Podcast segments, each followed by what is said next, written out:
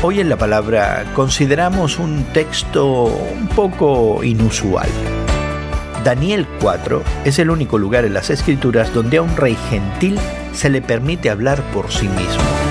En forma de proclamación, Nabucodonosor testifica sobre la obra de Dios en su vida. Él cuenta un sueño que tuvo acerca de un árbol poderoso que fue cortado. Naturalmente recurrió a Daniel para interpretarlo. Daniel declara que Dios ha pronunciado juicios sobre Nabucodonosor por su orgullo.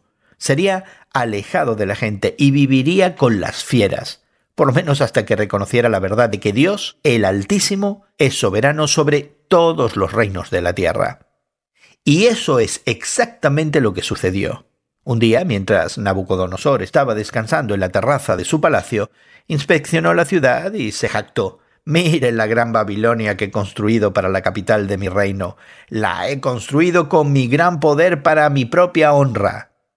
En ese instante, Dios pronunció juicios sobre él, y el poderoso Nabucodonosor se vio reducido a vivir con animales y comer hierba como un buey hasta que reconoció la soberanía de Dios.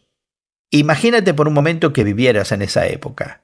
El rey Nabucodonosor parecía todopoderoso, Qué sorprendente lección ver a una persona que era tan poderosa ahora humillada de una manera tan dramática y pública.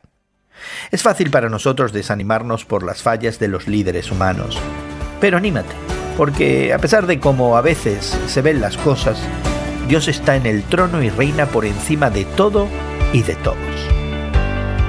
Hoy en la Palabra es una nueva forma de estudiar la Biblia cada día. Encuentra Hoy en la Palabra en tu plataforma de podcast favorita. Más información en hoyenlapalabra.org.